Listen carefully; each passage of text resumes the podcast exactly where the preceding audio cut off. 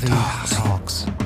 Caritalks, der Podcast zu sozialen Themen der Caritas in Nordrhein-Westfalen.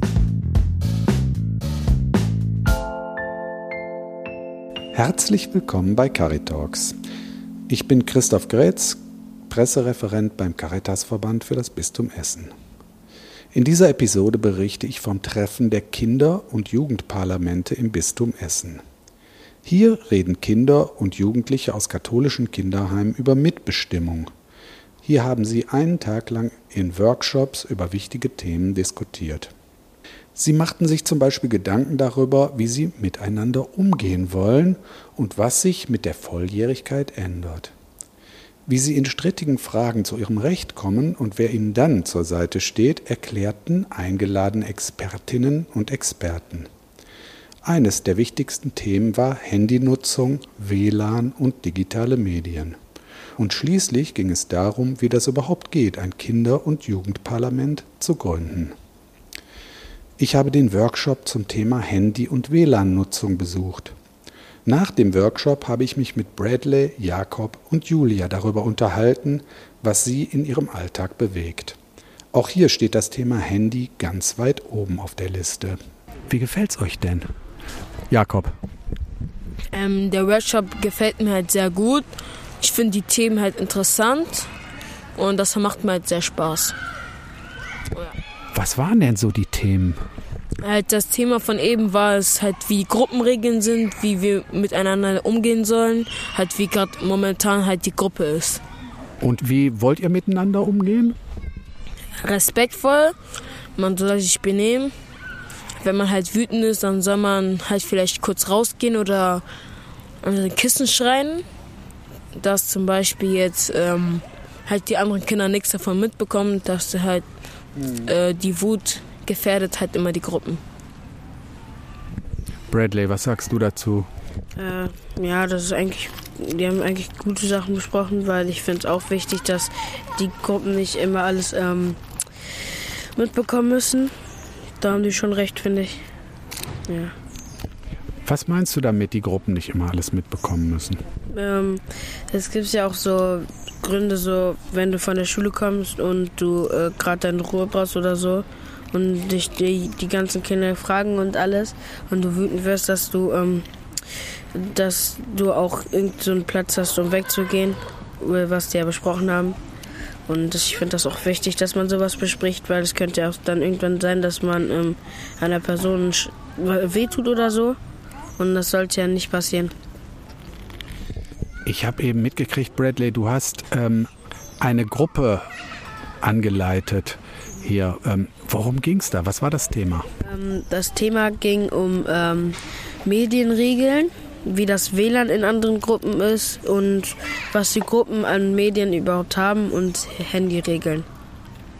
Was waren eure wichtigsten Anliegen? Äh, die wichtigsten Anliegen waren ähm, halt, wie das, dass das WLAN gut ist ähm, oder schlecht ist, dass die besseres WLAN hätten gerne und dass äh, die Handyregeln mit der Zeit besser gemacht wird und dass Kinder schon äh, irgendwie so ein kleines Handy schon für den Schulweg oder so bekommen, falls eine Person kommt, die äh, die schlagen will oder so, dass sie das dann so melden können oder so und die Gruppe anrufen können. Ja, sowas haben wir halt. Julia, du warst doch eben auch mit in der Gruppe. Was war denn dein wichtigstes Anliegen heute? Mein wichtigstes Thema war Geld für Guthaben. Also es war mein Wunsch, weil ähm, ich finde es halt wichtig, wenn man nur wenig ähm, Taschengeld bekommt, dass man dann halt auch ein bisschen Zuschuss für Guthaben auf das Handy bekommt. Ähm, damit man sich das nicht vom Taschengeld unbedingt holen muss, weil man ja sowieso schon ziemlich wenig hat. Ich möchte einmal kurz wegkommen von dem Handy-Thema. Habt ihr denn das Gefühl, dass ihr bei euch in der Einrichtung, in der ihr wohnt oder in den Einrichtungen, dass ihr da genügend mitbestimmen könnt? Ähm, also ich finde, wir werden in Sachen oft einbezogen, ähm, aber in manchen Sachen behandeln die uns auch noch wie ein Kleinkind und lassen uns nicht entscheiden, sondern entscheiden einfach über unser Kopf und fragen eigentlich gar nicht, ob es okay ist oder nicht. Das finde ich, sollte man eigentlich verbessern. Mach mal ein Beispiel.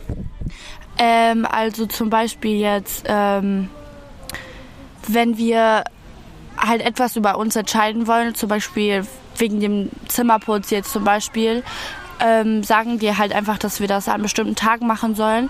Aber wenn wir jetzt Ideen bringen, zum Beispiel, wir können jeden Tag das Zimmer fegen, äh, die Wäsche einmal in der Woche abgeben und äh, putzen, dass es halt aufgeteilt ist in der Woche und nicht an einem Tag alles zu machen, sagen die Erzieher, dass sie wir noch klein, äh, noch zu klein sind, um das zu entscheiden. Aber sie sagen zu uns immer, dass wir selbstständig werden müssen und die lassen uns gar keinen Freiraum dafür. Das hatte ich genauso. Und, ähm, und ich hatte auch noch ein Beispiel, wenn irgendwie wir irgendwas zu essen nehmen möchten und äh, wir dann vielleicht eine Sache falsch gemacht haben oder nicht verstanden haben, dass sie dann direkt sagen so, und deswegen dürft ihr dies und das nicht, weil ihr noch zu klein seid. Das nervt halt. Gibt es denn auch Bereiche, wo du sagen würdest, da funktioniert das gut mit eurer Mitbestimmung? Ja, wie zum Beispiel ähm, beim HPG. HPG heißt? Ähm, Hilfsgespräch. Ja, Hilfeplangespräch. So. Ja. Da besprechen wir halt über das Jahr, wie es läuft, ähm, wie es in der Schule läuft, ob du irgendwie die Gruppe wechseln möchtest oder so. Und ähm, früher habe ich mitbekommen, war das so, dass die ähm, äh, hier, dass sie das erstmal alleine besprochen haben und denen nicht wirklich was dazu gesagt wurde. Und jetzt geben die uns mehr so ähm, das Recht mitzusprechen. Danke euch. Außerdem habe ich mich mit Anastasia unterhalten, die in einem Kinderheim in Essen lebt. Wir haben über Mitbestimmung gesprochen und die Themen, die ihr sonst noch wichtig sind. Ja, erstmal hallo, ich bin Anastasia. Ich freue mich, dass Sie mich gewählt haben für ein kleines Gespräch. Mir ist äh, Mitbestimmungsrecht oder andere Politikgeschichten sehr, sehr wichtig, weil Kinder und Jugendlichen haben das gleiche Recht äh, sich selber zu schützen oder generell das Recht mitzubestimmen. Und deswegen finde ich das sehr, sehr wichtig und ich möchte mich gerne für alle anderen Jugendliche einsetzen, um ein Mitbestimmungsrecht zu haben, um ihre eigenen Rechte zu erfüllen. Wie funktioniert das, Rechte wahrzunehmen? Oh, das ist eine sehr schwierige Frage. Ähm, also es gibt was wir heute machen, ist eine, glaube ich, U-Parlament oder so.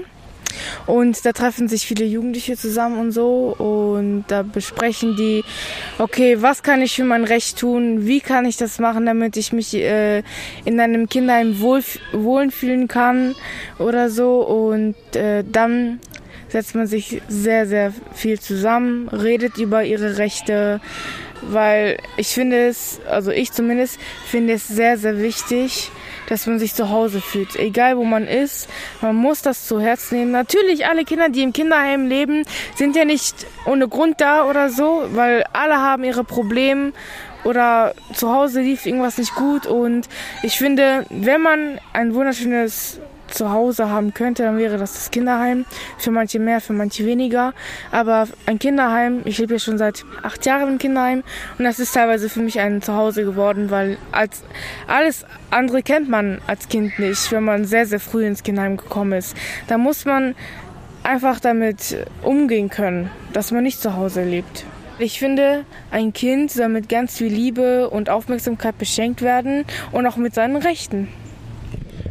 Was gibt es denn noch für Themen, wo du, wo du vielleicht auch sagen würdest, da hat das mit der Mitbestimmung ganz gut geklappt? Ähm, Besuchskontakte mit meiner Mutter. Mhm. Äh, wir haben das zusammen so geregelt, möchten, also möchten wir es in der Woche haben oder einmal im Monat oder vielleicht jeden zweiten Tag und so. Und wir haben uns für einmal in der Woche entschieden, weil das viel, viel besser klappen würde, nach meiner Meinung aus. Und deswegen ähm, haben wir es erstmal einmal wöchentlich gemacht und man muss ja immer gucken, so, ne?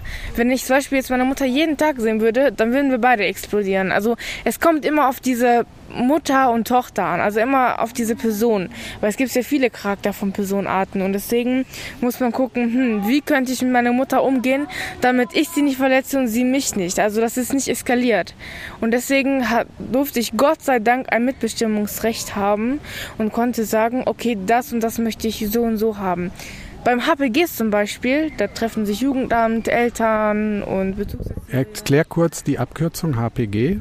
Ähm, boah, HPG, äh, was ist das nochmal? Genau, danke schön, Hilfeplangespräch, genau.